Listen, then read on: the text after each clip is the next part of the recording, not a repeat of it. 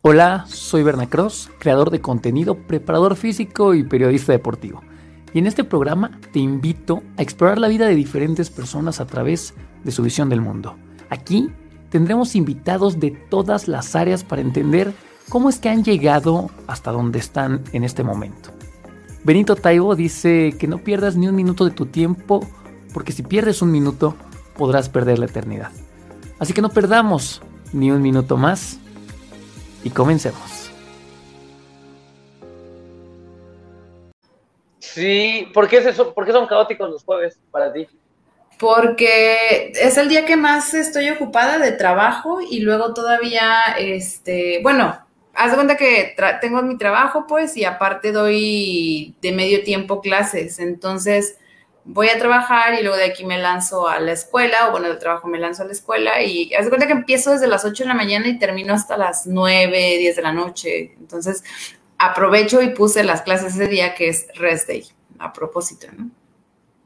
Ah, súper, súper, súper. ¿Estás todavía en la escuela? ¿Estás estudiando todavía? No, no, eh, doy clases en el TEC de Monterrey. Este, ah, ¿estás dando clases? Okay. Sí, tengo dos años ahí, dos años y garra más o menos dando clases. Entonces, por eso me refiero a, que estoy dando clases. Ah, es que la otra vez vi un live, no, no me acuerdo si fue un live o fue video, nada más vi como un pedacito. Sí. Que estabas hablando de algo de la como cultura de los sabores, algo por el estilo, no, no, no vi todo, y, me quedé y dije, ok, yo creo que ya, o sea, ya terminó obviamente hace años, ya de estar haciendo alguna maestría, algún doctorado, algo así, y por ahí va el tema. Me imaginé que todavía estabas estudiando de eso. Ya, no, en realidad, pues sí, ya en efecto ya terminé hace unos cuantos años desde la carrera y luego hice maestría, empecé un doctorado y después entré a trabajar, pero haz de cuenta que mi profesión tal cual es análisis de sabores, que yo creo que fue lo que más o menos escuchaste. Estuve dando esa charla acerca de la importancia de, los análisis de sabores, explicando qué es, de qué se trata.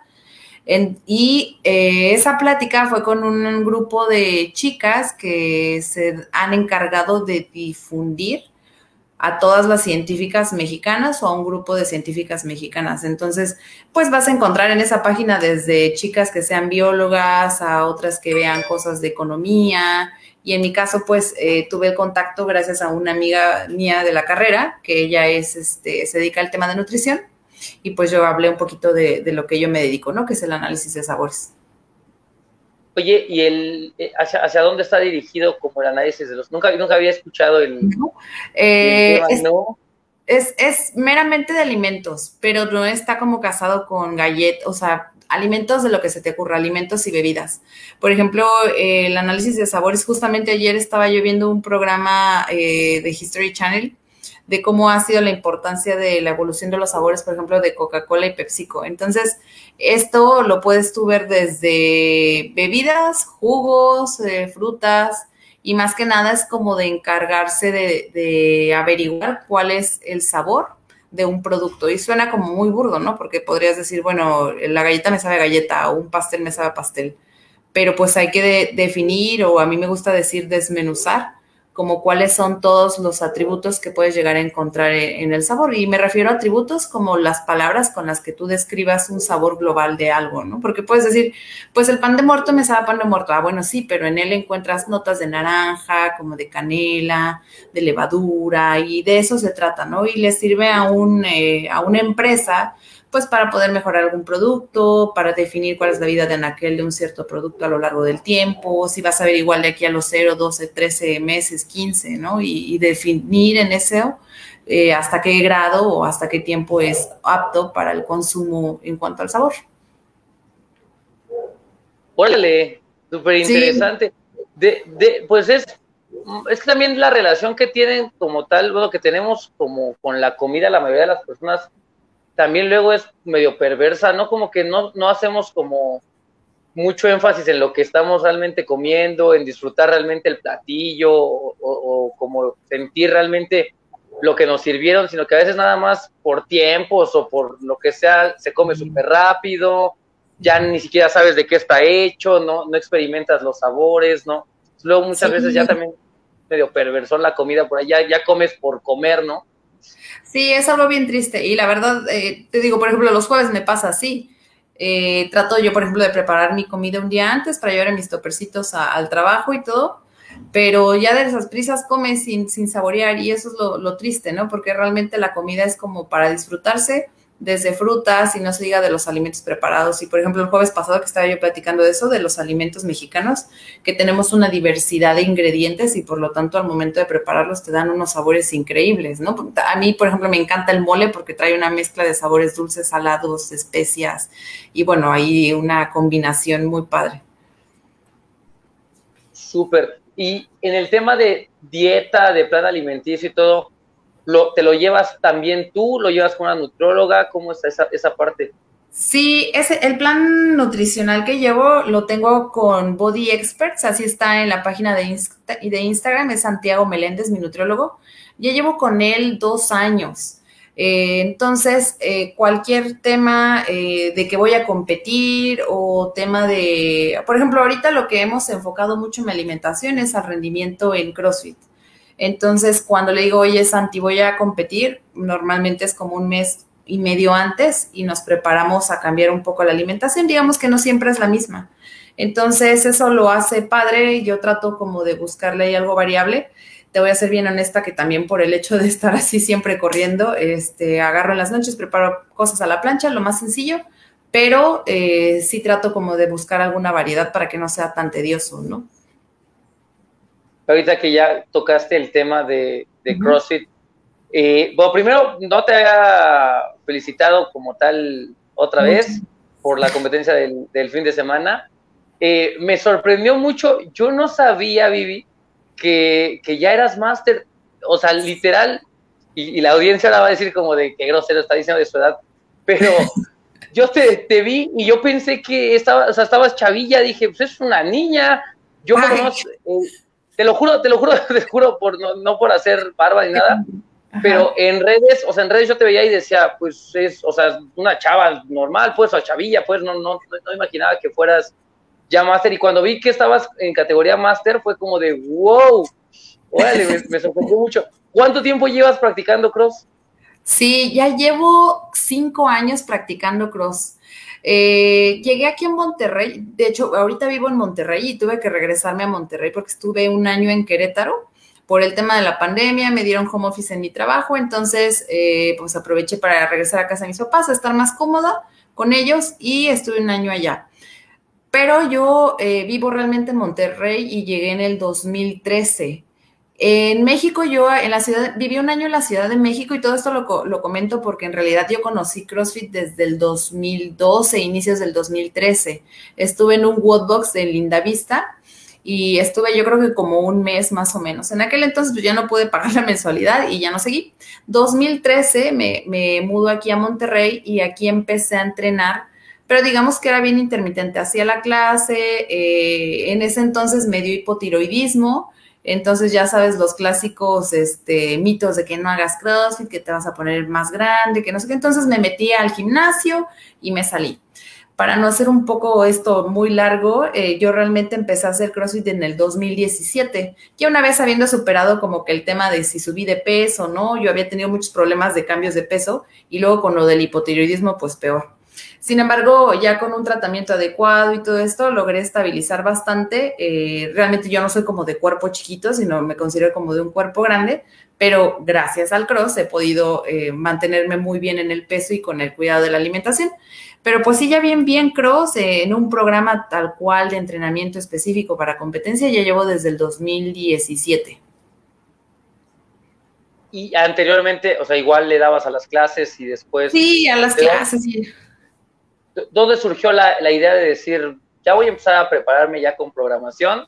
Eh, eh tengo entendido, sigues con, el buen panda, con Pardus ya de tiempo atrás, pero ¿en qué momento decides este, pues empezar a prepararte ya a nivel programación? Porque normalmente ya los atletas que empiezan con su programa es porque el objetivo normalmente es competir y de, dónde sale, de dónde sale la idea de empezar ya a competirte, a medirte, de dónde surge. Fíjate que eh, ya había yo competido antes de conocer Black Pardus. eh, estuve aquí en un gimnasio de Apodaca y me fue un poquito, me fue regular, esa, esa competencia fue principiantes. Pasaron dos años, porque estaba yo regresando, viniendo en el CrossFit, pasaron dos años y me entero de Black Pardus. Yo en realidad no, no sabía que existían planes de entrenamiento específicos para competencia. Sin embargo, la experiencia que me dejó esa primer compe fue como muy buena, ¿no? Esas ganas como de querer hacer más, de poder hacer más, ver a los chicos de las categorías más avanzadas que hacían unas cosas increíbles, fue como que wow. Y hilar y saber que ya había un plan de entrenamiento específico para eso fue pero imagínate, pasaron dos años. ¿Cómo me enteré yo de esto? Bueno, empecé a manejar un poquito más el Instagram. Yo no lo, usaba, me chocaba, pero cuando lo empecé a usar de una manera más regular me di cuenta de, Black Pardus y del Panda. Entonces hubo un campamento justamente en ese año, 2017, por ahí de julio, aquí en Monterrey. Fui, este, estuve ahí en ese camp, hicimos diferentes WODs, dio algunas pláticas, y pues ahí me convencí, dije, no, pues aquí soy. Hice amigos y justamente eh, la que fue hace en marzo mi partner en otra competencia, la Félix, fue la que me convenció de que no métete, es una muy buena oportunidad, es una muy buena manera para poder encaminarte y mejorar de una manera más rápida. Entonces es ahí eh, donde decido ya estar en este plan de entrenamiento. Era algo desconocido, sin embargo dije, pues va, o sea, me salgo, me aíslo del, grupo, de estar en la clase, pero pues esto con el afán de ir mejorando y ya enfocado a lo que era el tema de competencia. Entonces fue algo como muy emocionante. Fue padrísimo. Entonces, empiezas 2017 como tal ya con una programación. Sí, sí, 2017. Y del 2017 hasta la fecha no has parado o tuviste como tal alguna lesión, algo que te impidió como tal entrenar o has estado haciéndolo de forma constante desde el 2017? Sí, no, había, estado muy constante. El crecimiento incluso que tuve 2017-2018 fue muy, muy padre, pero a finales del 2019 eh, empecé con una molestia en la rodilla. Había ido a Bob todavía me fui a Bob, el último que tuvimos, 2019, y me fui con una ligera molestia. Me acuerdo todavía que en mi cumpleaños, que fue diciembre, godié pesado, y ahí fue donde ya dije, ya me empezó a doler. En noviembre de ese año me lanzo a ver qué onda. El traumatólogo había estado yendo a fisioterapia, pero no se me quitaba. Entonces, pues el traumatólogo me dice, ¿sabes qué? Te tenemos que operar. Entonces, el año 2020 fue, aparte de lo del tema de la pandemia, fue un año como un parteaguas, completamente dentro de lo que es como, digamos, mi vida de, la parte de CrossFit, porque en enero me tuvieron que operar de meniscos. El médico que me operó aquí en Monterrey encontró que tenía los meniscos rotos, sí, o lesionados, tipo eran grado 3, me acuerdo, entonces había que fisurarlo o bueno, había que abrir, no abrir, sino hacer alguna operación para poder como recuperar un poquito el menisco. Tal cual no se renueva, pero sí como que hacen un tipo, digo, no sé, no sé decirlo en los términos médicos adecuados, pero sí como acauterizarlo para poderlo curar de cierto modo. Entonces, en enero, a finales de enero de ese año me operan tengo mi recuperación, se viene el tema de la pandemia, me voy a Querétaro a hacer allá mi home office, pero lo cual también como que me vino muy bien porque yo podía entrenar un poquito más. Eh, sin embargo, pues la molestia volvió a aparecer, ¿no? Entonces, recuerdo en aquel, en ese año que mi papá también tuvo una molestia en la espalda, entonces fuimos con un amigo mío, ex compañero de la secundaria, que también es traumatólogo, y le dije, oye, pues de paso, chécame, ¿no? Porque yo, mira, me operaron en enero y sigo teniendo una molestia y me dice, resonancia, vamos a hacerte resonancia. Y yo de que, bueno, ahí voy, ¿no? Y me acuerdo mucho que mi papá me dijo, oye, ¿qué tal si sí tienes algo? Y yo, no, papá, ¿qué voy a tener? O sea, lo más seguro es que no sea nada. Pues bueno, resulta que, que en realidad el tema o el problema original no eran mis meniscos, sino que había tenido o tenía un ligamento roto. Entonces, en julio del 2020 me vuelven a operar ligamento cruzado anterior cruzado, estaba roto de mi pierna derecha. Entonces fueron dos operaciones en el 2020. Si bien lo de enero había sido difícil porque pues yo quería competir en marzo en la esta, ya era iba a ser mi primer competencia en máster, pues fue un poco frustrante y luego chútate la segunda en julio fue doblemente frustrante. Yo creo que el proceso que, que atravesé en la primera en enero, ahorita lo digo bien tranquila, pero sí fue como algo muy difícil. Sin embargo, lo voy a decir así, pero sin embargo el tema de la pandemia ayudó porque pues todos nos frenamos, ¿no? Y en ese periodo donde todo el mundo como que se frenó y no empezó a entrenar, yo ya empezaba o podía empezar a hacer cosas. Entonces, desde el garrafón o cositas así, empecé a comprar cosas y eso me animó bastante. Llega la segunda operación y es boom, otra vez para abajo. Lo bueno es que tuve eh, mucho apoyo de mi familia, amigos, y ahí empecé a tener entrenamiento personalizado con Panda, porque sí hablamos y, queda, y, concluimos que no podía atravesar el mismo proceso o llevar la misma o el mismo plan de entrenamiento que el resto, porque tendría que ser algo específico adaptado a mi rodilla. Entonces, pues sí, paré relativamente ese año 2020 de lo que fue eh, enero a agosto agosto a diciembre de ese año 2020 trabajar solamente la parte superior y ya desde enero hemos de enero de este año hemos venido trabajando ya un poquito más de nuevo la parte inferior. Padrísimo. Qué bueno, es que el problema también luego de las lesiones no sé, no sé qué, cómo te la sentiste tú, pero también tiene mucho que ver con luego la inseguridad. Por lo menos yo, yo igual sufrí algunas lesiones de más joven y también con muchos de mis alumnos, de pronto la lesión, digo, hay lesiones muy graves, lesiones no tan graves, pero luego también lo que más trabajo le cuesta al atleta no es tanto el, realmente rehabilitar la lesión, sino rehabilitar acá arriba la seguridad o la inseguridad de decir, es que sabes qué, y sobre todo lesiones como la tuya tipo rodilla o espalda baja, etcétera, que son articulaciones o grupos que dices, es que me da miedo volver a lastimarme ahí con estos ejercicios, con estos movimientos. Y entonces el tema luego mental es, es complicado. ¿Sentiste eso al inicio ya cuando estaba rehabilitando de, ay, como que voy a hacer este, este clean pesado, voy a hacer este front squat pesado, pero me da miedo o, cómo libraste esa parte? Sí, fíjate que, qué bueno que tocas esto. La verdad es que sí.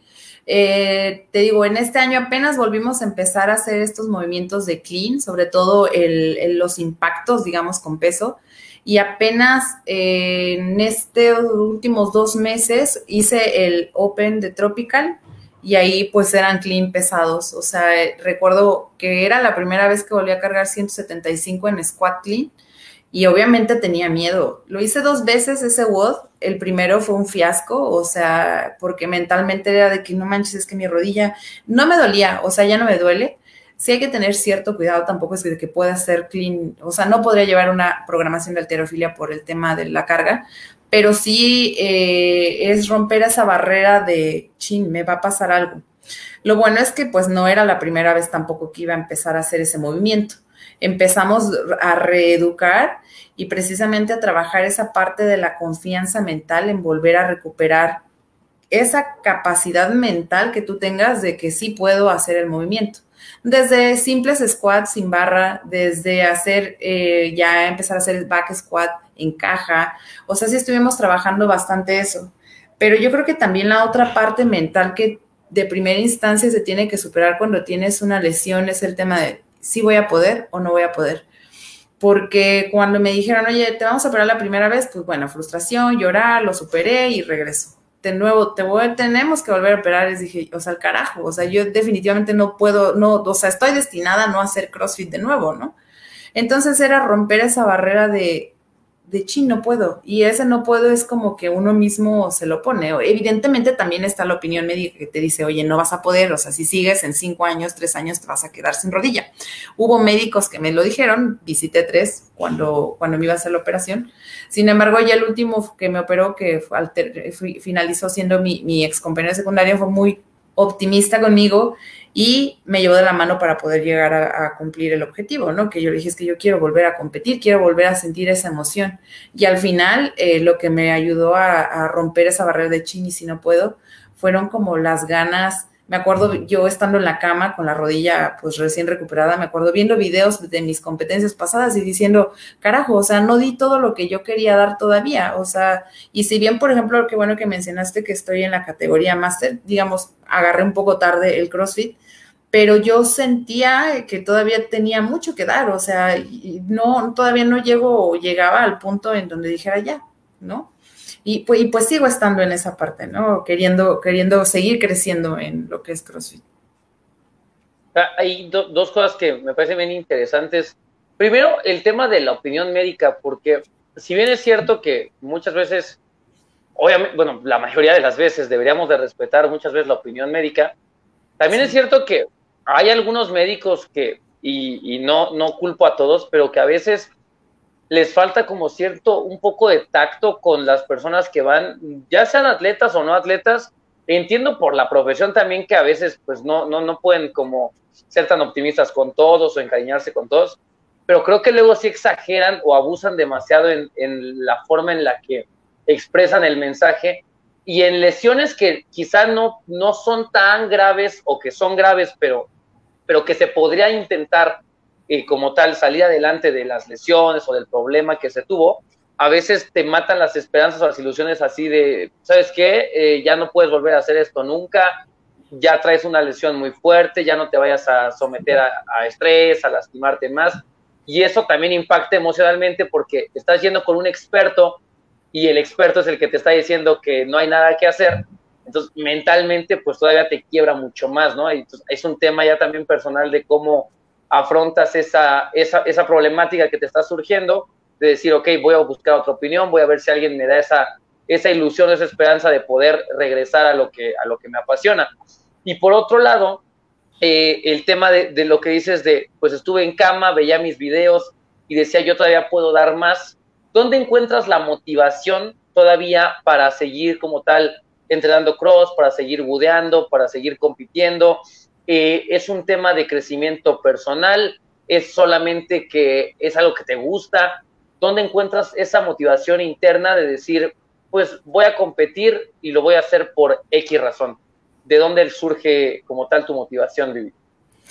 Yo creo que eh, es la primera vez que competí fue con miedo de chin, y si no soy buena, ¿no?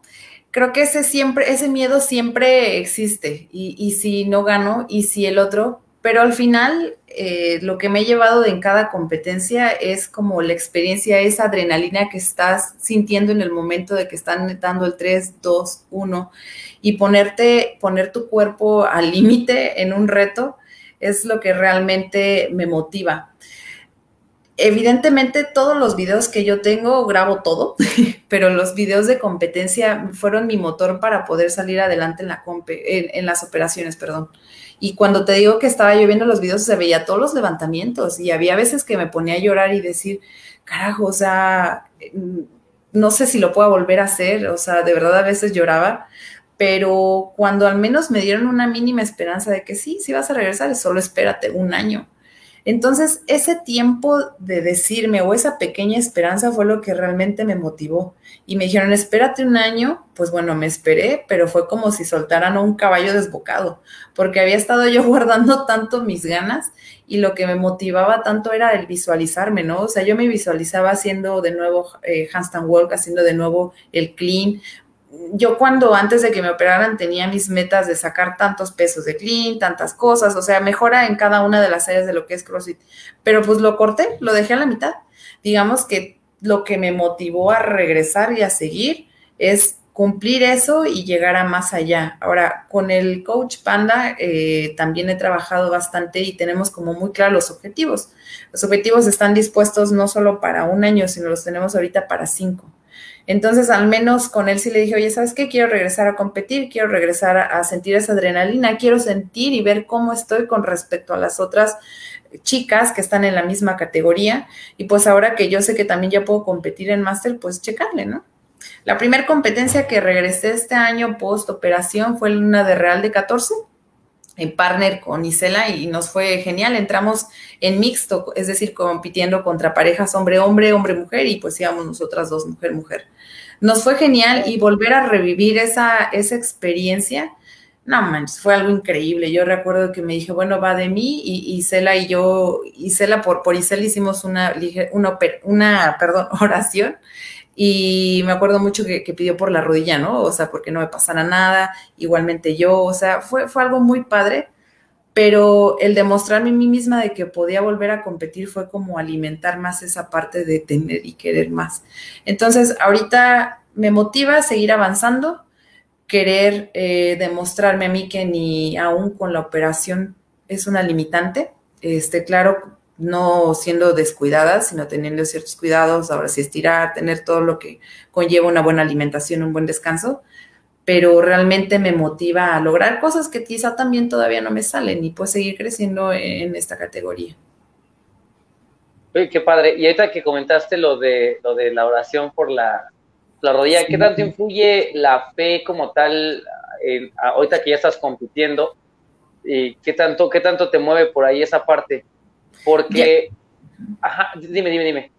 No, no, no, este, bueno, bastante. Para mí, yo no acostumbraba a orar antes de, competir, pero el hecho de que esa, esa ocasión lo haya hecho Isela fue de, pues es cierto, o sea, confiar también en que, eh, de cierto modo en mí, descarga un poquito la responsabilidad de que no manches, es que si no puedo, o sea, es esa parte como descargar, pedir porque todo vaya bien por la salud de mi cuerpo y después, sobre todo, después de lo de la operación pero descarga mucho mi parte del miedo que puedo llegar a sentir, lo puedo canalizar. En vez de canalizar ese miedo a algo negativo, lo, sé que, va a salir algo bien. O sea, es descargar un poquito esas emociones, ese miedo, toda esa carga que pudiese influir de forma negativa. A través de la oración lo puedo descargar a un modo positivo en donde sé que pues tenga que salir o salga lo que salga va a salir bien. Y es que, por ejemplo, muchos de los grandes deportistas, no, solamente de CrossFit, sino en general, la mayoría como que coinciden justamente en el hecho de todos apoyan o todos se, apoyan como tal de, una, de la fe o de alguna de algún ser superior o de la mayoría por ejemplo boxeadores peleadores tienen mucho como, como esta parte de, su lado eh, los mismos futbolistas de igual manera. Y ahora creo que creo que es importante el hecho de tener a alguien o algo en que apoyarte antes de salir a competir, etcétera, sea lo que sea que crean, ¿no? Creo que lo que, lo que vale como tal es, es lo, que te, lo que te hace ser como tal, o sea, el, valor epistémico de lo que, de lo que te hace sentir el, la fe o el apoyo en el que estás. Mucha gente tiene fe, no sé, en alguna creencia, otros a lo mejor se apoyan de la fe de la familia, o, pero el hecho de tener a alguien como que te esté ahí apoyando, que sabes que está más allá de, creo que puede cambiar mucho también la mentalidad de los atletas eh, a nivel competencia, porque ya cuando estás compitiendo, el saber que hay algo que de lo que te puedes tomar, de lo que te puedes apoyar, pues es como tal un revulsivo también importante a nivel competitivo. ¿Lo sientes de esa manera o, sientes que es mucho más cosa interna tuya el, el competir? No, o sea, coincido contigo. Eh, en esa ocasión que lo hizo Isela, y te digo, me marcó demasiado, fue como, es cierto, o sea, siento una descarga completa de no saber que todo depende completamente de mí. O sea, al final me siento como acompañada. Y el hecho de sentirme acompañada es algo que me da más seguridad al desempeño de mis cosas. Tampoco es como que a todo el momento esté pensando, sí, no estoy sola, no estoy sola. O sea, lo hago al inicio de cuando voy a empezar todos los watts de la competencia y al final me genera paz. Entonces, esa paz yo creo que al inicio de la competencia se me resguarda durante todo el fin de semana o el día que sea de competencia. Y al final es como, pues gracias, ¿no? Porque realmente pasó lo que tenía que pasar, di lo mejor, porque sé que siempre damos lo mejor en las competencias. Entonces sí es esa parte de soltar como, pues yo lo vería más como me ayuda a soltar el miedo que luego a veces puedo llegar a sentir. Súper. Oye, háblame un poquito de la competencia de este fin, porque eh, me, interesa mucho también conocer ya, ya un poquito más al, al atleta como tal, ¿Qué, pasa por la cabeza cuando estás compitiendo? Todo el proceso que conlleva tanto el viaje, tus comidas, tu descanso, el trabajo que tienes que a lo mejor dejar un poquito de lado, o todo lo que conlleva competir, porque muchas veces yo, por ejemplo, este, bueno, esos últimos dos años por pandemia, no había estado saliendo a competencias, estaba literal haciendo todo el tema de, de streamings nada más, nada de hosteo en vivo, y apenas este año dije, bueno, ya con lo de la vacuna, con que la gente está como, parece ser que está calmándose un poquito más, etcétera, volví como tal a salir y me llamó mucho la atención que sentí que me estoy perdiendo de, la esencia de la competencia porque yo estaba viendo a muchos de los atletas y decía, wow, o sea, hay gente que le preguntaba, ¿de dónde vienes? Me dice, Torreón, Guadalajara, Monterrey, y decía, ok, y creo que antes lo normalizaba y ahora que estuve en la pandemia y todo, de pronto dije, wow, o sea, venir de Monterrey para competir a donde sea, Ciudad de México, Estado de México, etcétera, requiere un sacrificio no nada más de cómo te preparaste para la competencia, sino todo lo que preparaste de dejar la casa lista, de tener tu trabajo bien cuidado, de qué vas a estar comiendo para respetar como tal tu dieta, los gastos, o sea, es muy complejo como tal realmente ya cuando te pones a pensar lo que conlleva competir a un nivel alto, porque están por ahí los atletas que van comenzando, los principiantes, los intermedios, que quizá por lo mismo, por la misma novatez, pues van a una competencia a disfrutarla, no, no utilizan como tal eh, pues un plan alimenticio tan estricto o no les preocupa tanto en dónde van a pasar la noche para, para el otro día, o sea, en ese sentido creo que hay gente que no se complica tanto, pero en tu caso o en atletas de, de, tu, de tu envergadura que ya son atletas que ya compiten para ganar, ya no solamente por competir, si es un tema bien complicado todo lo que conlleva la preparación, ¿no? ¿Cómo llegaste a la competencia y cómo llegas regularmente a competencias eh, meses antes o semanas antes? ¿Cómo planificas todo eso, esa parte? Normalmente las competencias siempre las definimos a inicio de año para poder que, para que primeramente en el tema físico, eh, José Luis, mi coach, el panda, pueda como que hacer la programación en cuanto a cargas pesadas, descargas, em, eh, aumentar un poquito todo el ejercicio cardiovascular. Em, eso, eso él lo sabe mejor y seguramente tú también sabes cómo, ¿no? Pero las, las competencias están programadas. Entonces, igualmente para que no se empalmen.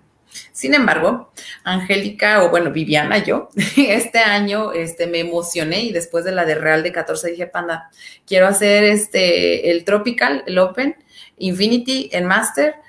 Por ahí nos íbamos a ir a Madrid también en, en equipo, ya, ya no se pudo pero también me enteré de esta de Coliseum. La de Coliseum fue hace como dos meses. Algo con lo que yo no conté fue que los Open o las semanas en donde se iban a hacer todos los WOTS, ahí iba a haber dos que iban a coincidir. Entonces, eh, por ejemplo, estos dos meses atrás o desde hace mes y medio empezamos el, el Open de Tropical, era un WOD cada semana.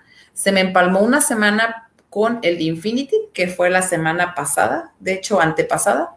Luego esta que pasó fue el de Infinity y este fin de semana que acaba de pasar fue la competencia. ¿Por qué lo comento?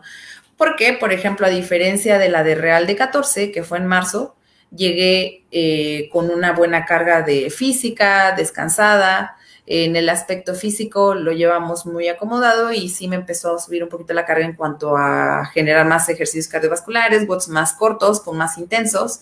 Y en esta ocasión pues ya traía todo un tema de competencia o de estar haciendo los bots ya de un mes y medio atrás. Para este fin de semana, por ejemplo, ya me sentía cansada. Eh, creo que como dices, ya vamos a competir para ganar, ¿no? Entonces, vencer un poquito esa barrera de chines que ya voy cansada fue algo de lo que me costó este fin de semana. Sin embargo, la otra parte que es bien importante eh, de, después de la parte física es el tema de alimentación. Creo que es la otra estructura con la cual un atleta puede llegar a hacer muchas cosas. Entonces, cuando yo ya tengo mi programación de competencias, un mes antes, mes y medio antes, voy con el nutriólogo y le comento, ya sabes que tengo una competencia en mes y medio y me dice, lista Angie, prepárate para los carros. Entonces, en ese momento cambiamos la alimentación. Regularmente consumo unos 2.000 calorías. Cuando me toca competir, la aumentamos 500 o 2.400, pero la estructura, o es decir, eh, sí, la estructura de carbohidratos, proteínas cambia, ¿no? Ahora como un montón de carbohidratos, empiezan los watts pesados y digamos todo este mes y medio estuve así. Eh, la parte del descanso es ahí donde a mí me falla un poquito, porque es un poco difícil eh, llevar un descanso óptimo, que serían como las ocho horas. Eh, tú sabes igual cuando ya empezamos a trabajar, el tema yo decía ahí puse de, de, broma, ¿no? En un post de que habrán una categoría Godín. Resulta a veces un poco complicado, ¿no? Porque ahorita, por ejemplo, también me tocó ya regresar a la oficina, había yo estado en home office, pero ya tuve que regresar a la oficina y tuve que regresar a dar clases presenciales. Entonces, los tiempos de traslados, regresar a preparar las comidas, a veces impide que pueda lograr un descanso de 8, 7, 6 horas es como mi, mi top, mi máximo. Entonces, lo que hago para poder contrarrestarlo, pues es comer bien. Controlar siempre la, o sea, no, no me puedo poner a lloriquear ahorita de que, ah, llegué toda cansada. Pues no, o sea, hacer lo mejor que puedas hacer con lo que tienes. Entonces, ¿qué es lo que podía hacer? Pues comer bien, tomar agua, eh, tuve algunas fiestecitas o algo así, pero pues nada de alcohol, irme a dormir temprano los fines de semana para poder tener un descanso lo más posible los fines de semana y pues buena recuperación, masajes. El miércoles me fui a dar descarga el jueves todavía me acuerdo que eh, ensayé un WOD de los que fueron los fines de semana. El viernes viajé a Ciudad de México para ya llegar a, ahí a Pipil Park el día sábado. Y sí, en efecto, como dices, o sea, es bien padre ver a los atletas ahí, pero sí conlleva desde antes la preparación de dónde me voy a quedar, qué voy a comer. O sea, hablando del tema de la alimentación, fue así un, eh, un tema porque normalmente siempre como arroz cocido un día antes, ¿no? Para como hacer la carga de mis carbohidratos y todo eso. Y la verdad eso me ha funcionado y hasta lo agarré como ritual. Carbohidratos y electrolit y fruta, no falla. Este, claro que es diferente para cada persona, ¿eh? Pero, eh, o sea, también eso, llegué ahí al parquecito este y se me había olvidado mi arroz cocido que había preparado un día antes, lo pedí ahí con las señoras de la cocina. Vaya, sí es todo un ritual, ¿eh? Y, no se diga si también te gusta andar de inventada, como es mi caso, de llevarme todos los outfits, este, prepararlos y ver qué, qué usar también para cada, cada voz, ¿no? Ah, en, el tema de los outfits, ahora que lo mencionas, tengo, tengo, tengo una alumna, una, una atleta que su papá, no, no lo conozco al señor, si está viendo el podcast, no creo, ¿verdad? Pero un saludo. El, el, señor le dice a su, a su hija, por ejemplo, su hija juega tochito, ¿no? Tochito bandera, tocho bandera. Y tiene mucho esta mentalidad de, de, que su hija se vista como, o sea, él dice, ¿no? Como un atleta, como un atleta, pues, o sea, que imponga. Entonces la ves con los mejores tenis que pueden haber, la ves con el mejor short o la ligra que puede haber, con o sea, un montón de accesorios encima, ¿no? Sí. Y yo estoy, o sea, yo estoy muy en contra de eso. Bueno, por lo menos ya he, ya he empezado a como cambiar esa perspectiva, pero yo era mucho de decir de, no, o sea, para que, o sea, para que, no, está mal que te lo pongas, pero pues eso no representa ningún cambio en tu, en tu entrenamiento, ni, ni mucho menos. No. Pero el señor me debatía, bueno, dice, por ejemplo, que sí, o sea, que sí importa el cómo te ven las demás atletas ya cuando estás en, el área de salida, ¿no? Dice, en Tocho todavía mucho más, porque literal estás una a una viéndote desde frente todo el juego. Entonces dice, sí tienes que verte imponente cuando entrenas con los demás. Siento que a veces los crossfiteros, también, también como dices, por andar de inventada, por, por hacerle ahí a la, a la, jalada a muchos, también creo que exageran, ¿no? Así como que, los lentes de, sol cuando ni siquiera hay sol, o el, o sea, ¿no? yo, por ejemplo, sí, o sea, por ejemplo, en los games de este año estábamos, estábamos narrando los games en stream y en algún evento, no recuerdo el evento, estaban haciendo squat cleans. Okay. Y todos los crossfiteros quitándose la playera, literal, así muy a lo crossfitero. Sí. Y literal era de que regresaban por la playera y se la ponían porque pues, se les estaba resbalando la barra por el sudor. Y entonces yo decía, es que no es cuál es el sentido de que se quiten la playera, o sea, a veces siento que es mucho, es mucho espectáculo, pero no sé si eso, y siempre se los pregunto a los que invito al podcast, ¿creen que eso sí cambie como tal la, mentalidad de, cómo sabes a competir? El decir, entre mejor me ves, como me siento más imponente, me siento más fuerte, eh, voy a salir, o literal es solamente la, decir, pues me quiero ver bien y listo. Yo, yo creo que ambas pero depende mucho de la personalidad de la persona. O sea, por ejemplo, a mí el hecho de saber que me veo, y fuera de CrossFit también, el saber que me veo bien me genera una seguridad. Seguridad que yo creo que en el momento que vas a competir, que vas a pedir trabajo, que vayas al lugar que tú quieras, lo vas a proyectar.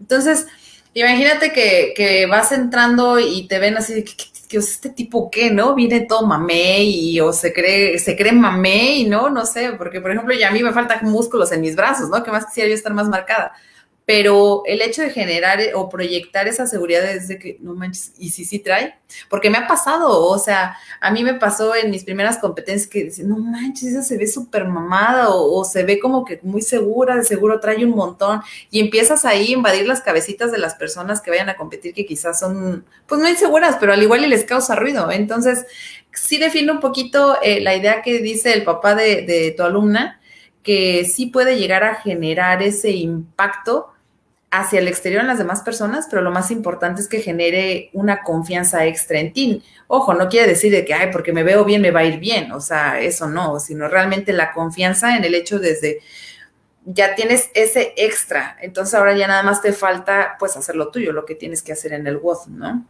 Y, no necesariamente, o sea, de que, ay, llevo los mejores tenis, los mejores o sea, no, nada más con que tú te sientas bien, yo creo que esa es la clave, ¿no? Al final, creo que en el box sí todos los faroles agarramos y nos quitamos la playa. Yo en mi defensa puedo decir que aquí, pues luego entrenamos a 40 grados, o sea, imagínate, aquí sí es imposible estar, estar con la playera porque está caramba. He visto, he visto tus historias que, que literal es como de, o sea, voy llegando al gimnasio, voy dejando mi agua y ya estoy sudando. Sí, ¿Qué demonios? Eh, está, ¿dónde, ¿Dónde está? ¿Apodaca es? ¿Estás en esa parte? ¿Qué tanto es el clima y qué tanto afecta como tal en tu entrenamiento? No manches, o sea, ya me acostumbré, realmente ya me acostumbré, pero en la canícula llegamos a entrenar a 42 grados y el box, entreno en el Bronco Gym, esto les va a sonar bien chistoso, pero el Bronco es del grupo musical de Bronco. Entonces, el CrossFit está hasta el segundo piso. Sí, sí, sí, quiero, ahorita les platico la historia. Pero está hasta el segundo piso. Entonces, imagínate todo el calor. Regularmente, como todos los boxes, el techo es de lámina. Se concentra bastante. Hay algunas cuantas ventanas y pues ya corre el aire, pero a veces el aire está caliente. Entonces, eh, pues el cuerpo se adapta. Yo las personas que han venido aquí de visitas de que no manches. Y quizá ahorita yo me voy a escuchar muy, muy muy chillona y probablemente la gente que vive en la playa me va a decir, no, hombre, eso no es, este, no es nada, ¿no? Acá la humedad se siente y no sé qué. Yo creo que afecta cuando vas de visita a otro lugar. Por ejemplo, en la competencia este fin de semana me pesó el alma, o sea, yo sentía que no me daba el aire, no me recuperaba, o sea, y creo que ahí pues entra el tema de la diferencia de la altura, ¿no? Pero aquí lo, digamos, lo difícil de conllevar es el calor o a veces el frío, porque es muy extremoso. A veces me vas a escuchar que digo Monterrey o a veces Apodaca. Realmente yo vivo en Apodaca y trabajo cerca de aquí. Estamos como a unos 25 o 40 minutos, depende del tráfico del centro de Monterrey, pero el clima es muy similar. Entonces, eh, yo lo siento húmedo, creo que es un calor medio seco, pero pues yo viniendo de Querétaro, donde normalmente la temperatura más alta era 33 grados, yo me muero con los 43, ¿no? Y pues en los boxes no, no, difícilmente, o sea, de verdad no creo que haya boxes con, con aire acondicionado, tal vez los más fresones, pero pues al final te adaptas, ¿no? O sea, efectivamente vas calentando y ya estás sudando, entonces pues playa para afuera, ¿no? literal casi te casen calzones, o sea, literal. Ya, ya tienes el pretexto ahora sí. Ya. pero, pero, de repente ves a crossfiteros con un ventilador que mide más que su cuerpo entero. Sí, sí. Dices, pues, papá, pues, también, también me gusta. sí, ya sé. Sí, sí, sí. Oye, Vivi, eh, estamos en una, bueno, estamos sacando una nueva sección. Ni siquiera empezamos el podcast realmente, o sea, en ningún momento te presenté, ni mucho menos. Ya la gente ya lleva un rato leyendo o viendo esto. Eh, Tenemos una sección y de hecho creo que puede ser ahí, o si tienes una mejor, que es anecdotario. Entonces, en el anecdotario, la idea es que, pues, tanto tú como los invitados cuenten una de sus mejores anécdotas relacionadas ya sea a CrossFit, al deporte, fuera de eso, en competencia, en el gimnasio, lo que tú quieras. Por ejemplo, eh, hace dos semanas que tuvimos ahí a, a Pau, a Paulina, le, a Jaro, le, dije, ¿cuál es tu mejor anécdota? Y literal me contó pues su bronce en Games, ¿no? Entonces, eh, la idea es que tengas una anécdota, pero antes de que me cuentes la anécdota, cuéntame eso del bronco, porque es interesante. sí, sí, sí, sí. Bueno, resulta que yo llegué no a Monterrey, sino a Podaca porque mi trabajo pues estaba aquí, ¿no? Es una zona industrial, de hecho, entonces se me hizo más cómodo es trabajar aquí, perdón, vivir aquí cerca de mi trabajo. Y, lo primero que hice cuando empecé a buscar casa, porque la, empresa en la que me moví, me pues, bueno, vaya, donde yo trabajaba, ellos se encargaron de moverme, entonces me dieron a escoger dónde vivir. Pero dije, no manches, o sea, donde voy a vivir tiene que haber un CrossFit. O sea, si por mí fuera que hubiera un CrossFit ahí al lado, ¿no? Porque ya había conocido Woodbox y sabía que aquí en Monterrey había más CrossFit y estaban más baratos. Entonces, este, busqué uno y encontré uno muy cerca y me quedé aquí en Apodaca. Sin embargo, por azares del destino, me entero que existe el Bronco. Lo fui a conocer y dije, no manches, o sea, el gimnasio está bien ochentero y así haciéndole un poquillo el feillo, ¿no? porque sí, los equipos son como de los antiguos, pero de la, o sea, de la vieja escuela, pero bien buenos, ¿eh? entonces ya subo unas escaleras. que no se oxidan después de sí, sí, sí, sí, sí.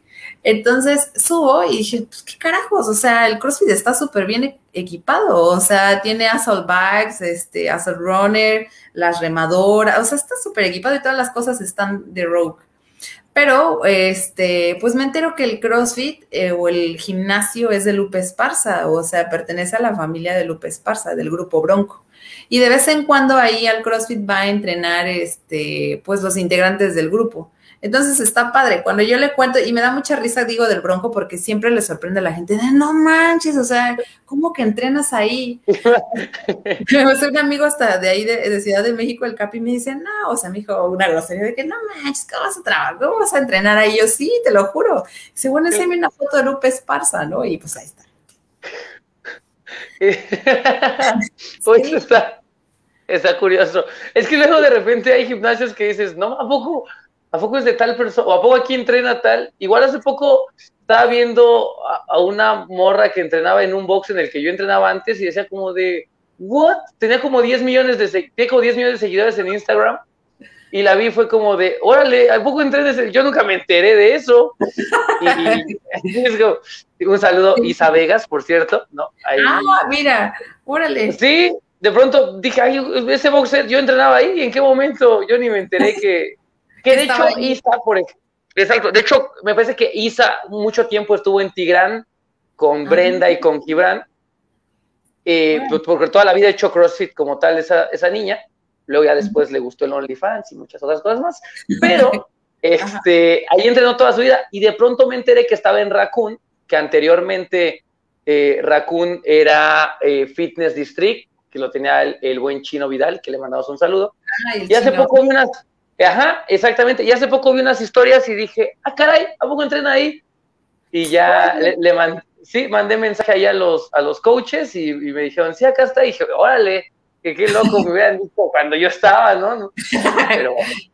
sí, qué caramba. Llega, cuando me voy, pues de qué se trata. no, pues, qué carajo. sí, no. Sí. Tu mejor anécdota, ¿cuál es? ¿Tienes alguna historia, anécdota que digas, esta siempre la cuento cuando ando en la fiesta, cuando estoy con mis amigos, esta no sé, es. Sí, sí se las, voy a contar. Y tiene que ver con el CrossFit, ¿no? Eso. De hecho, qué lástima, no se los puedo enseñar ahorita, pero bueno, bueno. Este, siempre, no, no siempre, pero a veces me preguntan, ¿por qué la culona del norte? Ahí no sé si, si viste, pero en, en, esta competencia que pasó, así puse que me presentaron con la colona del norte, ¿no?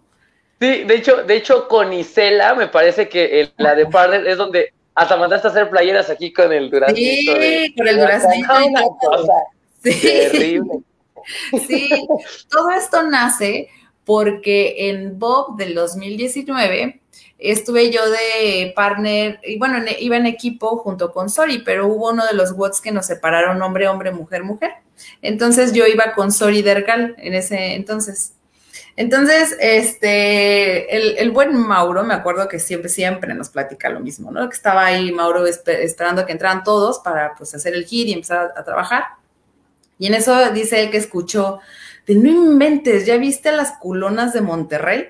Y dice él que venía entrando la Bibi, bueno, la Sori y la Bibi, ¿no? Y ahí vamos. Entonces, ahora para la competencia de Real de 14, esta de que, pues, ¿cómo le ponemos al equipo? ¿Cómo le ponemos? Y se la me dijo, Emma, ponle como tú quieras, que no sé qué. Y yo, de que, pues, bueno. Y le pregunté a Mauro, oye, un, un hombre, póngale las colonas de Monterrey. Y le digo, pero Isela es de Torreón, pues del norte. Entonces, de ahí salió el, el de culonas del norte. La verdad, nunca sabíamos el impacto que iba a tener este nombre. Espectacular. sí, no, no, no, no. O sea, y luego eh, ahí, espérate, ahí viene lo, padre. O sea, en Real de 14, el primer WOD, me acuerdo muy bien que era la Tierra y eran 60 urpis que le estábamos sacando así horrible. Pero ya sabes, estaba Tyson ahí este, mencionando o, o haciendo host de los de todos los de la compe, pues y entonces anuncia ahí las culonas del norte. Entonces ahí el público como que conectó bien padre y me acuerdo que estábamos parando en estos 60 burpees porque eran de la muerte y empezamos a escuchar de lo lejos, culonas, culo, no, bueno, son unos amigos de Acuña, no manches, mando un beso a esos amigos porque nos compraron un montón de playeras, pero desde ahí, ¿eh? en cada WOD era de culonas, culo. Y ahí te viene mi mejor anécdota de esto. O sea, la mejor anécdota fue que en la final, este, íbamos en segundo, no sabíamos, porque ahí el tema de, de, los puntos y todo esto y de, seguir, pues sí, los puntos de cada equipo estaba como complicado, no había señal, ahí en Real de 14 estuvo bien raro. Pero en la final, pues arrasamos, ¿no? Y Cela está súper fuerte, se aventaba las eh, front squad y todo con la barra como si nada. Yo a mí me tocaron cosas de la dumbbell pero cuando acabamos la final, puta, pues ganamos en la final y antes de que anunciaran los ganadores otra vez, y era como un tipo coliseo chiquitito ahí donde lo hicimos en Real de 14, entonces la experiencia de escuchar a todos de qué culonas, no, fue algo súper genial y el Tyson y las ganadoras, las culonas del norte, esa yo creo que fue mi mejor experiencia, ha sido mi mejor experiencia y bien padre, pues tanto que mandamos a hacer las playeritas, stickers, no, hombre, se volvió una locura eso. es súper random que se acerque la gente y, culona, ¿me dejas tomarme una foto contigo? Sí, me encanta, o sea, decir que, güey, culona, qué bueno. Y así no, no me agüito, la verdad es que, pues, digo, sí, hombre, está, está, bien padre, ¿no? O sea, de verdad está bien padre. Sí, mucho porque, o sea, es una forma de, de cómo, cómo un insulto lo conviertes en, en un apodo chido. Sí, sí, sí, sí, no, y estuvo bien padre. Y, y luego lo, lo, lo pues más padre también es de que, por ejemplo, ahora en esta compe, también en la de Coliseum el fin de semana me dicen, oye, ¿me puedo tomar una foto contigo? Es que soy tu super fan y no sé qué. Yo creo que después de la de Real de 14 hubo un boom este, muy padre y fue así como de que, pues hubo mucha gente que se quería tomar fotos con Isela, conmigo y fue así como que, ay caramba, o sea, se siente bien raro, ¿no? Pero pues, o sea, está padre, es parte de... Está súper chida esa, esa, historia.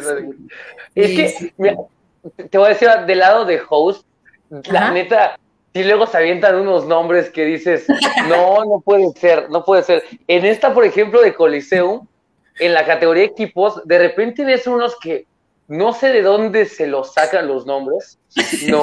O sea, digo, el de ustedes a lo mejor era tributo, pero de repente, por ejemplo, había, había uno de los que me acuerdo mucho, era los niños color cartón, y no. se lo, te juro que yo, o sea, yo lo quería decir y no podía, no me aguantaba la risa. Entonces era como de los niños, y damos decía los niños, y no sabían quiénes eran. Y yo como de, si saben que son ustedes, y no, completo, dígalo completo. Y yo, y es horrible porque quieres hostear y que la gente apoye, y, o sea, ¿qué van a imagínate la porra gritando? O sea, ¿qué van a gritar? A los niños color cartón, es muy largo el nombre.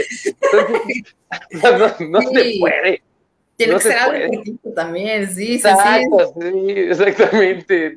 Sí. Voy, a, voy, a, armar un equipo. digo, yo no tengo nada de trasero, ¿ah? pero, a lo mejor podría ser, podría ser poético, podría ser poético, poder, poder de esa manera. Aparte, si te pones la playera, te, te crece, ¿eh? O sea, sí hay evidencia. De los que tienen playera ya les creció el caús y... la voy a hacer rollito y me la voy a poner así. La, Dos y ya estuvo, ¿no? no, pues es que no hay una cosa que odie más en este mundo que hacer glúteo. O sea, la sensación, la sensación de no poderme sentar es horrible. No sé si les ha pasado a ustedes, digo, no, sé si alguna vez cuando haces pierna, pero es horrible no poderse sentar. O sea, en ningún lado es como de, hoy no prefieres estar de pie, pero de pie te cansas, te sientas y sientes como que calambre. Es horrible. Sí, lo, lo más, lo peor es cuando tienes que ir al baño, o sea, porque ahí sí no tienes de otra, ¿no? Entonces, ay, carajo, y te dan detenido de todos lados, ¿no? Pero sí es de lo más complicado. Sí, sí Ahí es donde, donde uno necesita esos tubos que hay para las personas con discapacidad, para poder agarrar machine y sentarte. Sí. Sí, si me toca en mi trabajo, me voy al de discapacitados y ya la hice, ¿no? Pero aquí en casa es como de que hay carajo de la pared o la puerta.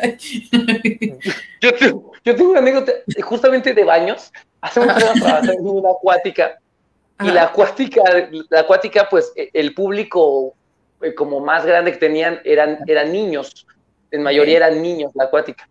Entonces, eh, pues eran niños y obviamente los baños, yo no sabía, porque fíjate, toda la vida que trabajé ahí, nunca había entrado a los baños de ese lugar. Siempre entro al baño a mi casa y no, soy como, no, me, no, no, puedo entrar a baños ajenos, te lo juro que en esta competencia de colisión, porque fueron dos días, pero si no, te lo juro que aguanté lo más que pude, así tres de la mañana y yo, no, no me, no voy, no voy a caer, no voy a ceder.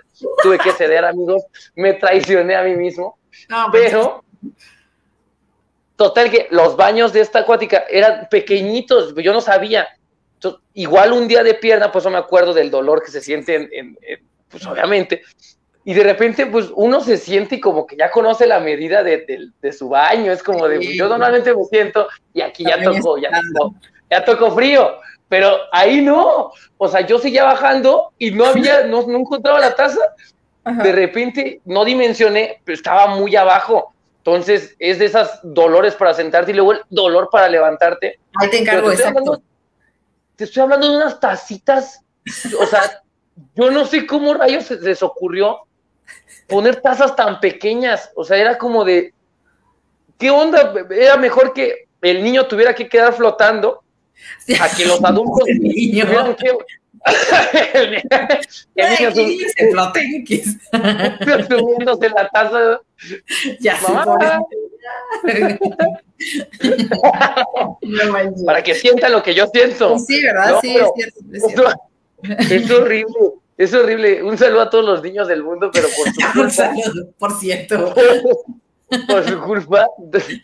La neta, espero, espero que les vaya mal, así que tengan un dolor, no sé, no sé, no se siente. Bueno, pues es horrible. ¿no? De que, carajo, ya estabas acostumbrado a un cierto tamaño y boom, para abajo. es que es eso, es eso, es, como que, ay Dios, es como cuando haces tu primera squat profunda, que normalmente, no, no, sé si a ti te tocó, a lo mejor ya tenías la movilidad. Yo cuando comencé, pues mi squat no era bueno, entonces era como un squat medio. Y el primer día, el primer, el primer día era como, pues yo ahí bajo. Y de pronto cuando te dicen, mira, siéntate en este balón y que tienes que ir a romper el paralelo, era como de, ay, hijo, sientes que se te van a romper. Sí, no, es, sí. es, es, es muy incómodo. Es muy incómodo. Y luego, luego cuando uno no tiene trasero, digo, tú dices, bueno, es mi músculo el que está sufriendo. El mío es el hueso directamente. Sí, bueno, como quiera, ¿no? Y aparte digo, bueno, ya si me caigo, pues ya reboto, ya no hay peje, ¿no? Entonces, ya. no hay tema. Te caes, te caes en un pull-up, rebotas y vuelves a la barra otra vez. Ya, ya sé, ay, qué padre, imagínate. No, hombre. como, como Skyland. Había, en, el, en, el, parque había, ¿no? Había del... No, sé cómo se llama este. Sí, no sé, pero me llama mucho la atención y ya ni me acerqué, ya con el nervio en la compe, ya, ya no fui a ver, pero se veían los niños ahí bien divertidos y todo el mundo ahí saltando. Yo tengo un problema con, con, el, con la altura, o sea, desde, desde chico. De hecho, es, es, cosa que les cuento a mis, a mis alumnos. Yo hago pull-ups, muscle-ups, etcétera, con los ojos cerrados. O sea, yo no, no puedo y por ejemplo, las últimas competencias a las que he ido, el rack está bien pinche alto. Digo, ¿por qué los hacen así de altos?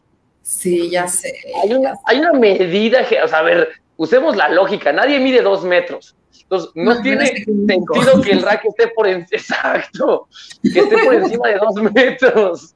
Sí. O sea, literal, ¿cuál es el? 250 y no, están enormes, están enormes. Pues, este fin yo lo sentí bien alto y dije, ay, ah, carajo. Pues en, colisión estaba, estaba una chica de RX, Grace, Durán, que es muy chiquita. Yo no conocía a Grace en persona, pero es muy chica. Y literal, está, puso, puso como 30 bumpers abajo para poder medio llegar. Sí. yo como de, o sea, ¿cuál es el sentido de hacer racks tan altos? Imagínate, yo con miedo y luego el rack alto, pues tengo los ojos así todo el tiempo cerrados mientras estoy flotando. Sí, no, pero... Hasta, la fecha me siento cómodo haciendo así los, los movimientos de gimnasia con los ojos cerrados. Es la primera vez que escucho que alguien los hace cerrados, fíjate. O sea, no sé si yo podría, no sé. No es complicado, ¿no? no, fíjate que yo hago todo con los ojos. Es que tengo, híjole, hace muchos años iba a box cuando comencé, o sea, mi, mi carrera deportiva empezó en boxeo. Ajá. Y el profesor de box estaba muy obsesionado con los dobles, mucho imagínate más que un crossfitero, y eso ya es mucho. Entonces estaba obsesionado con dobles, dobles, dobles. Pero las cuerdas de boxeo, pues no son las tradicionales speed rope, que para la gente que no sepa lo que es un speed rope, pues es una cuerda mucho más delgada que te permite ir más rápido. Pero las cuerdas de boxeo, pues normalmente, o son cuerdas de tendedero, así literal, tipo. Las gruesas. Tipo tendedero, cuerdas mucho más gruesas, mucho más pesadas. Y además, se les, eh, a este profesor se le ocurría ponerle en medio, nunca se me va a olvidar, un alambrito, un alambre que iba así como enredado, un alambre chiquito, enredado así en el centro, para que la cuerda ganara supuestamente el más velocidad. Ahora que ya conozco de esto, pues maldito sea, porque podría haber comprado cuerdas de speed rope y nos hubiera evitado tanto sufrimiento. Pero le ponía, le ponía un como balincito de alambre en medio, en el centro. Entonces nosotros saltábamos simples y la gente que ha practicado dobles alguna vez en su vida sabe de lo que estoy hablando. La cajeteas en un doble y el golpe, pues te lo llevas en toda parte del cuerpo a vida y por haber, en brazos, piernas, glúteos, así, así uno comienza en los dobles. Pero con este mentado alambre no había forma que te pegaras en pies y en brazo, todo era en la cabeza. No, cada golpe que te dabas con la cuerda era ¡pah! cabezazo, ¡pah! Entonces, yo saltaba con miedo los dobles, literal, agarraba así la cuerda, cerraba los ojos y empezaba a darle a los dobles. Y es algo muy curioso porque cuando compito, cuando estoy entrenando, todo lo que tenga que ver con gimnasia o con dobles, lo hago con los ojos cerrados, completamente, o sea, estoy así con los ojos cerrados. Y es como un hábito que se me hizo porque mucha gente me dice, ¿por qué cierras los ojos? Y yo, porque de chico me daba miedo pegarme, entonces el reflejo era cerraba los ojos. Claro. Me acostumbraba a cerrar los ojos para saltar y hasta la fecha todavía lo, lo sigo haciendo. Entonces, a mí ya se me hace algo normal. Entonces, ya, como que entrenar con los ojos cerrados es como, eh, normal. Pero mucha gente pues le cuesta como tal trabajo. Sí, o, sea, te, lo pregunto porque haz de cuenta que parte de mi terapia, porque todo el año pasado estuve pues desde julio hasta diciembre con ejercicios de terapia extra de la programación y había unos ejercicios que tenía que hacer con los ojos cerrados y eran bien difícil, o sea, porque bueno, aparte eran con el tema de equilibrio de apoyar sobre una pierna y así, pero abierto, sin problema, pero ya cerrados, no, hombre, era que me iba para un lado y para el otro, entonces sí, digo, carajo, o sea, sí, sí creo que se involucra otro tipo de, esfuerzo más, o no sé. Sí, pues de hecho, por ejemplo, ya a nivel preparación física como tal, entraría dentro del espectro de, propiocepción, que, que, para la gente ahí que nos está escuchando, eh, propio viene de sí mismo, excepción de como conciencia, entonces propiocepción sería conciencia de sí mismo, de dónde estamos parados, de dónde están las partes de mi cuerpo, qué se activa, qué no se activa. Y a nivel propioceptivo, cuando cierras los ojos, automáticamente eh, el oído es como el que entra o es el que hace como el, la función de lo que haría tu vista. Entonces, el problema es que si tu oído no está tan desarrollado también, en sentir vibraciones, en hacer ese tipo de cosas, pierdes mucho como tal el, equilibrio, pierdes como tal. Y de hecho, por ejemplo, hay ciertos ejercicios de propiocepción en donde le ponen a la gente a caminar en línea recta con los ojos cerrados y o sea, pueden mantener más recta todavía si pueden seguir escuchando, pero si les pides que cierren los ojos y además les tapas como tal los oídos, literal dan dos pasos y ya están completamente en diagonal o hacia otra dirección porque la única forma de guiarse es a través de, del oído, que es lo que entra como la segunda función. Y así funcionan también los sentidos del cuerpo. Cuando un sentido no te funciona, entra otro como tal a ser partícipe de, de, como tal. Me, da mucha risa, por ejemplo, hay un video de, comedia de, alguien que está haciendo dieta, casualmente hablando de nutrición, pero sí, o sea, sí es real, hasta cierto punto sí podría ser como ahí de la gente que literal está oliendo como, no sé, su pizza, su hamburguesa, etcétera, y luego le come a la lechuga, ¿no? Ah, pero sí, sí, has visto esa parte. pero, o sea, si, si, nos vamos como al sentido más estricto de, del, del, video, que digo, obviamente es un video de comedia, pero podría funcionar de esa forma, o sea, es este, este placebo de olerlo y después comerlo hace que mi sentido del gusto pase a ser mi sentido del olfato, entonces engaño como tal al cuerpo, o más bien el olfato pasa a ser el gusto, y es algo bien interesante ahí. Entonces, con el tiempo he aprendido, de hecho, durante como dos años, hace ya un ratito, tendrá como unos seis años, cuando empezaba recién, teníamos un grupo de personas con discapacidad y a mí, teníamos un grupo general porque era como un centro que tenía diferentes personas y una de las personas o de las personas que me tocaban a mí en grupo eran personas con ceguera, que de hecho hice ahí por ahí un ebook que la gente que ha tomado mis cursos o así sabe que tengo ahí el, el ebook, porque me encantó mucho trabajar con ellos, porque trabajas habilidades que están de otro nivel. O sea, por ejemplo, los wall balls. Eh, yo veía atletas que hacen wall balls y no encuentran el tempo para, para hacer el wall ball, recibir el balón, gente que se pega y yo y veía a mis atletas que, que con ceguera o así hacer wall balls y era como de, what the fuck, o sea, ¿cómo saben en qué momento cae el balón?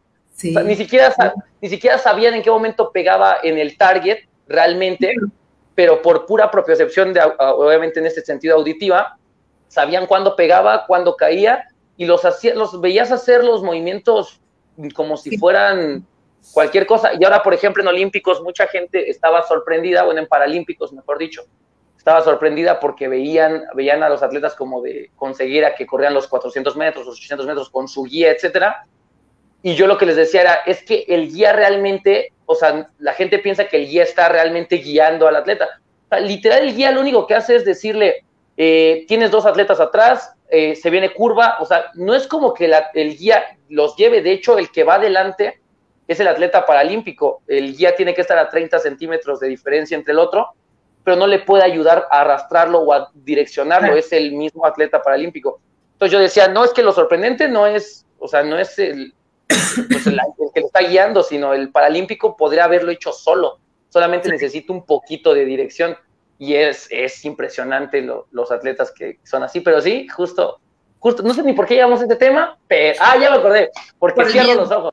Sí. Exacto, entonces yo creo también hasta cierto punto debe ser como un, un sesgo o algo que, que, está ahí inmerso de que también entrenaba ese tipo de gente. Y también yo dije, ah, pues si ellos lo pueden hacer, yo también lo puedo desarrollar.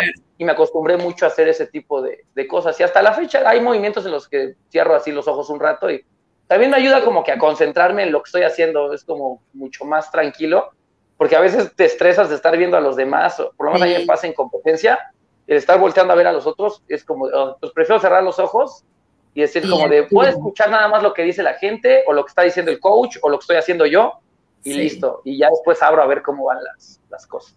Sí, exacto. Y creo que sí, como que te ayuda a concentrarte un poquito más en, en ti, en lo que estás haciendo. Y curiosamente, por ejemplo, el yoga y yo estamos peleados. No ¿En serio? no puedo, te lo juro que lo he intentado no puedo, mi, una de mis exnovias, saludos, saludos, este, su, mamá es maestra de yoga, de hecho su mamá todavía es mi alumna. Eh, sí, y intenté un tiempo hacer yoga y no, o sea, no puedo, no puedo, es, no sé, no, sé si, es por ella. Es que sabes que, pues el, el, mundo yogi está medio, está medio Lorenzo también, o sea, es medio complicado porque Luego siento, siento que todas las disciplinas en general son así. O sea, el crossfitero es muy defensor del crossfit, el, el de natación es muy defensor de la natación, el, y todos, todos, todos. Y los yogis también se clavan más, traen más ondas como muy internas. Y a mí si hay algo que me enoje es que me hablen de cosas internas, ¿no? No sé por qué. Siento que, en ese sentido, pues, siento que a veces lo dicen como siguiendo una guía y realmente no, no se enfocan en la persona, ¿no? Entonces me pasaba mucho que en clases de yoga me decían como de, es que es porque no sabes estar contigo que, que no puedes estar con los ojos cerrados 10 minutos, 15 minutos, o porque no sabes estar solo, cosas así. Y era como de, no, o sea, no puedo estar solo porque me aburro de estar 15 minutos oliendo incienso y no, no puedo, o sea, no es que no pueda estar solo, es que me aburro, es, es, la realidad, me aburre su clase. Y entonces me decía, no, y mira, este y, pero así me pasaba, y no sé si a la mayoría de la gente pase, pero el yoga y yo no podemos. ¿Has practicado yoga tú? Eh, una, dos ocasiones, y eso porque nos fueron a dar como clases gratis ahí en el trabajo, y me acuerdo que entré porque, ay, tú entra, que eres la fitness y que no sé qué. Bueno, entré y me decía que, ay, no, o sea, me acuerdo que yo creo que ni llevaba ni la mitad, y yo así que, carajo, ya me quiero ir. Pero pues bueno, la aguanté y dije, no, ni más, o sea, no, no regreso, porque para mí fue como muy pasivo y, y digo, está padre también, pero no, no, no, o sea, pues, se me hizo muy pasivo, o sea, de verdad, muy pasivo.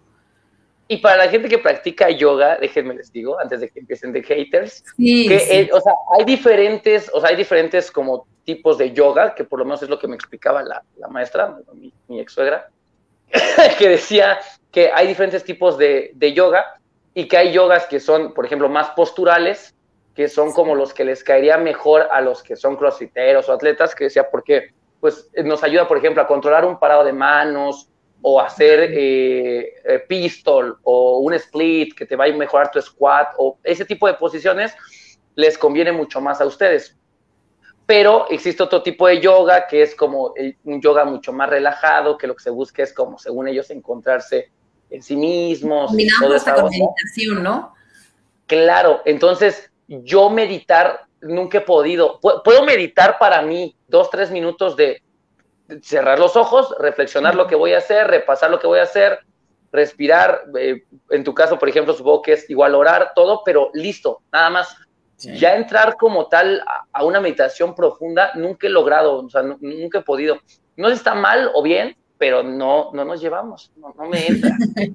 sí, no, yo igual, o sea, no, no puedo. Estirar yo creo que sería lo más similar y me cuesta mucho, pero ya lo tengo que hacer para pues no volver a caer en el tema de alguna lesión. Pero sí es como, ay, o sea, el tema de ya, ¿y qué más sigue? qué más sigue? Pues igual, siempre ando así, ¿no? Como muy hiperactiva. Estirar es odioso también, pues es de las cosas que también. Es, pues que, ay, híjole. Es que, ¿sabes qué? Que pasa que, que estamos muy acostumbrados a la alta intensidad y cuando algo no trae ese, por lo menos es lo que he notado yo con los alumnos, cuando hay algo que no trae ese factor de alta intensidad, es como que, ay, es que esto, ¿sabes que Esto no me, no me, no me late, o sea, no, no me siento bien, pero es porque no sientes esa alta intensidad de, realmente. Entonces, una recomendación eh, es que intenten hacer estiramientos o posiciones que los sometan a, a, una intensidad que normalmente el estiramiento pues, es muy complicado llegar a ese grado pero si hay ciertos movimientos que te pueden generar una alta intensidad o una frecuencia cardíaca más alta y hacer que tu estiramiento no sea tan aburrido, porque a veces cuando hacemos estiramiento estático se hace como mucho más complejo, más pesado. Entonces, el intentar hacer como dinámicos combinados con estáticos, hacer un estiramiento que sea mucho mayor, de mayor movimiento, vale la reiteración, pues podría generar también que la gente le disfrute más como tal de su estiramiento porque a veces que tocarse puntas de los pies, cosas así, pues la gente termina por aburrirlo como a mí y yo. Pero, por ejemplo, hacer unos Samson Stretch o estar haciendo unos inchworms que te van a estar generando mucha, mucha flex, mucha mobility y además te van a demandar como tal físicamente, pues se hace mucho más divertido como tal. Sí, tienes razón. Sí, exacto, exacto. No. Vivi, pues bueno, ya, es noche ya para que te vayas a descansar. Sí. Gracias, gracias por aceptar la, invitación. Espero que te haya gustado la, entrevista, porque ni entrevista es, literal, es plática. Sí. Es lo que te había platicado, o sea, es conversar. Eh, ¿Dónde te pueden seguir si es que te gusta que te sigan? Porque una vez alguien me dijo, no, así déjalo, no me gusta que me sigan. Y yo, ay, caramba. no, hombre. Así que, oye, pues no, muchas gracias a ti por la, por la invitación, por esta apertura. Este, lo decía yo el jueves pasado, soy muy merolico, me encanta platicar, ya sé de mi trabajo de este de CrossFit, entonces está súper bien. Muchas gracias por la invitación. Me dijiste el sábado, y, ah, no, el domingo, y yo dije, sí, pues no sé qué, sí vamos a hacerlo, ¿no? Este, muy emocionada. Y pues me pueden seguir en Instagram como ViviFit o en eh, Facebook como Angélica de la Rosa. Este, ya no los quise cambiar uno ni el otro, uno lo puse así Vivi porque ya estaba ocupado Angélica, pero pues casi así en el mundo del CrossFit todo me conoce como Vivi y en el aspecto laboral como Angélica, pero cualquiera de las dos está bien. Ah, ahora yo, yo sabía que tenías dos nombres, eh, cada día se aprende algo nuevo. sí, sí, así es. Ahora, es, ahora vas a ser Angie. Angie, ya, ya sé, oye, ahora ya siento raro que me digan Angie, o sea, la gente del cross me dice Vivi, yo así, pues ya feliz, ¿no? Pero cuando me dicen Angie es de como, ¿por qué me dices Angie? Mi, mamá se llama Angélica y toda la ah. vida le hemos, le hemos dicho Heli, jamás le hemos dicho Angie. Entonces, cuando alguien le dice Angie, es como de, ¿qué te pasa? ¿Por qué no estás igualado? No le digas Angie. sí, se acostumbra uno al nombre, ¿no? Sí, se acostumbra uno, pero pues bueno, ahí este, síganme. Las dos están perfectas. Bueno, Vivi, muchísimas gracias a toda la gente que escuchó o vio este podcast. Muchísimas gracias y nos vemos en el siguiente capítulo. Gracias. gracias. Bye.